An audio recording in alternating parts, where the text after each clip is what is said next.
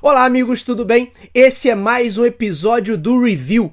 Hoje a gente faz uma análise mais detalhada sobre o mercado de inteligência artificial, o seu real potencial, quem são os players principais e os desafios ligados à gerência de produto. Fiquem comigo que a gente já volta.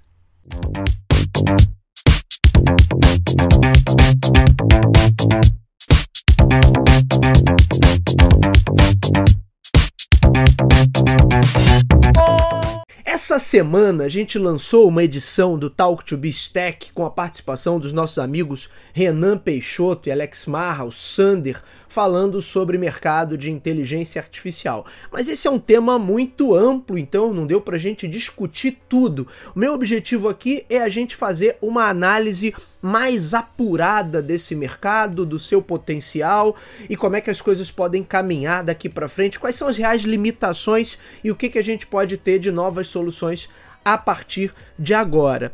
Uh, e eu quero ir além da espuma, né? Que muita coisa se fala sobre ChatGPT, sobre chatbots, sobre Google, sobre Microsoft, sobre OpenAI, mas de fato vamos entender aí quais são os pontos não esclarecidos, quais são os gargalos dessa indústria e o que a gente pode ter pela frente. Para isso eu quero dividir essa análise em três pontos. Primeiro, o tamanho potencial desse mercado, Segundo, o impacto, os principais players e a competição global ligada à inteligência artificial. E por fim, o terceiro ponto, a gente fala sobre os desafios da gestão de produtos e de posicionamento, quer dizer, os desafios ligados mesmo a marketing sobre esses sistemas de inteligência artificial. Vamos começar pelo tamanho potencial desse mercado. A gente tem algumas análises e algumas previsões, tá? Em alguns casos essas previsões passam da casa do trilhão, em outros casos a gente tem números que são também impressionantes, mas bem mais modestos. Por exemplo, temos aqui números da Next Move Strategy Consulting, que projeta praticamente 2 trilhões de dólares em movimentação até 2030. Como de costume, eu estou deixando todos os links aqui na descrição do episódio. Mas a gente tem outras previsões que são menos superlativas. Por exemplo, notícia do Terra: mercado de inteligência artificial deverá valer 407 bilhões de dólares até 2027, diz pesquisa. Vamos aí para o texto. Segundo pesquisa realizada pela empresa Market and Markets, o mercado de inteligência artificial deve crescer a um ritmo de 36,2% ao ano, saindo de 86,9 bilhões de dólares em 2022 para 407 bilhões de dólares em 2027. Só que aí a gente precisa olhar a fundo para entender o que cada um desses relatórios usa como parâmetro, porque alguns podem estar tratando de todo e qualquer setor que vai ser impactado pela inteligência artificial, e aí a gente estaria falando de praticamente toda a economia mundial, outros podem ser mais específicos e tratar também de soluções e mercados mais específicos. Tem um relatório aqui interessante que foi publicado pelo site Statista que já traz uma previsão até bem diferente. Então a gente não pode esquecer que esse ainda é um mercado que ninguém entende verdadeiramente. E nós já vamos falar sobre os desafios ligados à gestão de marketing e gerência de produto, que, como eu disse, vai ser o nosso último tópico. Mas, no geral, se eu partir do princípio que o mercado de inteligência artificial pode impactar absolutamente todos os setores e gerar saltos de produtividade, como se especula, o seu tamanho potencial realmente seria enorme, gigantesco. Mas aí, se eu olhar por um outro aspecto, se eu partir do princípio que a sua aplicação seria mais específica, aí as perspectivas já podem ser bem diferentes. A gente não pode perder de vista o efeito do hype, da especulação. Inclusive, nessa semana a Nvidia passou da casa do trilhão em valor de mercado. E aí a gente tem que ter muita cautela, de fato, para separar aquilo que é mera espuma daquilo que pode se tornar um mercado verdadeiramente rentável. Recentemente eu gravei um Talk to Biz, o Talk to Biz número 158, onde eu falo sobre esse processo de rápida comoditização é, que acontece em mercados de ferramentas digitais. Quer dizer, a gente pode estar diante de mais uma bolha tecnológica? Pode ser. Isso também foi tratado no Talk to Tech dessa semana. A gente falou especificamente do Chat GPT e seus concorrentes, associados ou não a mecânicas de busca, mas aí prestem muita atenção. Falando especificamente sobre esse segmento, qual a chance de daqui a bem pouco tempo, talvez um ou dois anos, eu ter um mercado absolutamente infestado de chatbots associados a mecânicas de busca de forma totalmente gratuita, como é hoje. A chance é grande disso acontecer, vocês concordam? É, se esse for o caso, e eu acho que será, essa bolha que a gente tem hoje, ela murcha também, não murcha? porque no final a gente vai ter o que a gente já tem hoje, que é um mercado de busca com baseado em ferramentas gratuitas e que se financia por meio da publicidade. Publicidade digital, no caso. Mas isso já é o que acontece se a gente olhar para o mercado de buscas hoje, dominado por Google e seguido lá por Bing e pelo Yahoo. Já é exatamente o que acontece. Esse mercado, se a coisa continuar do jeito que está, ele não se amplia por conta da inteligência artificial. Aparentemente não se amplia. Você pode me dizer assim, Bruno, mas o Google agora tem um concorrente forte, etc, etc, etc. Ok, eu concordo com isso. Fato que a gente pode ter mudanças na forma como esse mercado está organizado, né? Como esses concorrentes estão organizados. Mas nada indica, nada indica que a publicidade digital vá se ampliar por conta das mecânicas de inteligência artificial associadas a mecânicas de busca. Pelo contrário, tudo indica que no médio prazo esse mercado pode sofrer uma retração. E por que isso? Por tudo que a gente está acompanhando. Maior regulação, maior controle e cobrança da sociedade sobre o modus operandi dessas big techs, maior questionamento, enfim. A partir do momento que essas empresas não podem mais publicar qualquer porcaria como anúncio, a tendência é que esse mercado sofra, sim, uma retração e não uma expansão nos próximos anos. Porque as grandes empresas, os grandes anunciantes, já gastam tudo que elas tinham que gastar em publicidade digital. O dinheiro novo, o, o dinheiro que vem para adicionar, para fazer esse, esse bolo crescer, é o dinheiro que vem de pequenos anunciantes, de anunciantes individuais. E aí, quando a gente envolve tudo isso, eu tenho toda a indústria das fake news, dos grupos extremistas e de tudo mais que é, aqui no Brasil e em outros países do mundo vem sendo discutido nos últimos anos. Ou seja, com maior regulação, a tendência é que esse mercado sofra uma retração. Vamos colocar aí a cachola para funcionar. A bolha hoje dos chatbots turbinando mecânicas de busca pode não ser tudo isso que a gente espera e o mercado de publicidade digital pode sim sofrer uma retração nos próximos anos. E aí, essas especulações, essas perspectivas podem mudar radicalmente. Pode mudar bastante o que a gente tem hoje como horizonte. O segundo ponto, né? Quem são os grandes players e como é que está essa competição? E aí vamos separar o seguinte, né? Quem está na mídia e quem não está. Porque se eu for me basear pela mídia como único parâmetro, na prática, a gente tem só dois concorrentes. De um lado, OpenAI, subsidiada pela Microsoft, por isso, inclusive, o nosso amigo Sander trouxe alguns números no episódio dessa semana do Tech, mas aquela conta só fecha porque a Microsoft está bancando uma grande parte dessa brincadeira, está absorvendo esses custos. E do outro lado a gente tem o Google. Mas a gente sabe que esse mercado não se resume a, a esses dois players e tem outras gigantes aí disputando espaço. Eu tenho IBM, eu tenho Amazon, eu tenho Meta, eu tenho Apple, eu tenho a própria Nvidia.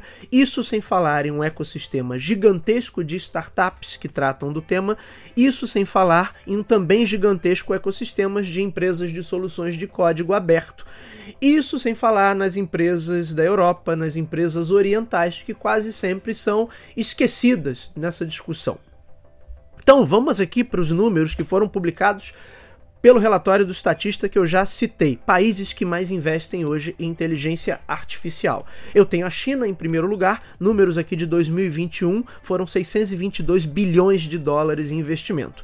Em segundo, Estados Unidos com 599 bilhões de dólares em investimentos. Em terceiro, eu tenho o Japão com 182 bilhões. Em quarto, a Alemanha com 127 bilhões. E em quinto, a Índia com 93 bilhões de dólares em investimento. É, uma curiosidade é que o Brasil aparece em décimo lugar nesse ranking, nem sei como, com investimentos da ordem de 38 bilhões. Eu realmente não imagino para onde está indo esse dinheiro todo, talvez para a indústria das mentiras e das fake news. Só pode ser isso, né? Porque para um país que há um ano atrás tinha quase aí metade da população brigando para ter um voto auditável em papel, se tem uma coisa que não avança muito por aqui, é qualquer tópico ligado à inteligência. Mas se o estatista está dizendo, então vamos lá. Tá aí Brasil na décima posição do ranking em países que investem em tecnologias de inteligência artificial. É, portanto, onde é que eu quero chegar? Enquanto a gente se banha nessa espuma especulativa, falando de chat GPT, chatbots em geral, a gente tem muita coisa bem mais específica e possivelmente mais útil sendo desenvolvida por aí. Claro que isso envolve também uma disputa estratégica entre Estados Unidos e China, ponto que também nós citamos no episódio dessa semana do Tech e que, ao meu ver, vai ditar os rumos da economia e da geopolítica mundial nos próximos anos. Então, isso é algo que deve sim ser levado muito em consideração. Um outro ponto interessante é que a guerra pelo domínio de sistemas de inteligência artificial traz duas camadas extras de complexidade. Primeiro, a fabricação de chips high-end. Um olhar superficial sobre essa indústria vai nos dizer que esse mercado é controlado por players norte-americanos, a exemplo da própria Nvidia. Mas na prática não é bem assim. Hoje, boa parte da produção mundial de chips high-end está nas mãos da TSMC, Taiwan Semiconductor Manufacturing Company, que eu até confundi a sigla durante a gravação do Talk to Bistec, depois eu me corrigi, mas fato é que as grandes companhias de tecnologia americanas fazem a concepção desses processadores, dos microchips, mas quem tem no final das contas a capacidade de produzi-los é a indústria de Taiwan. Não por acaso toda a tensão entre Estados Unidos e China envolvendo a região, não por acaso também a crise de abastecimento dos semicondutores que a gente viveu nos últimos três anos por conta da pandemia. Tenta-se de alguma forma brecar que outras grandes economias, leia-se China, tenham acesso a poder de processamento de última geração que dê suporte a grandes sistemas de inteligência artificial.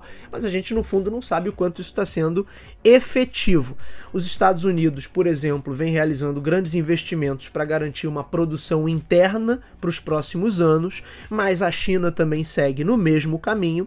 No início do ano foi anunciado um novo pacote de 143 bilhões de dólares para turbinar a produção interna chinesa e os Estados Unidos já veio desde a época da crise dos semicondutores, investindo para criar uma indústria local. Eu não vou nem entrar no assunto de computação quântica, porque a gente ainda não tem nada comercialmente viável, pelo menos em larga escala, é, mas esse também é um ponto que deve ser considerado, porque dentro de pouco tempo, caso alguma dessas soluções venha a ser lançada comercialmente, a gente pode ter um novo salto nessa capacidade de processamento, e aí é difícil prever até onde a coisa vai.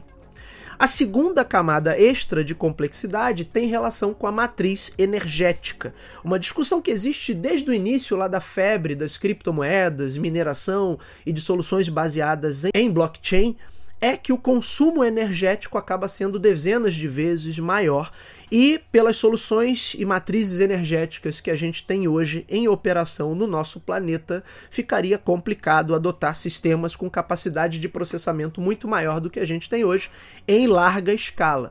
A gente precisaria urgentemente de novas soluções.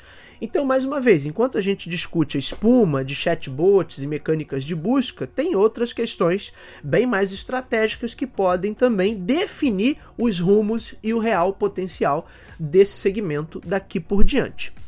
Por fim, o ponto número 3 tem relação mais direta com as questões de marketing e de gerência de produto. Pode parecer exagero, mas não é.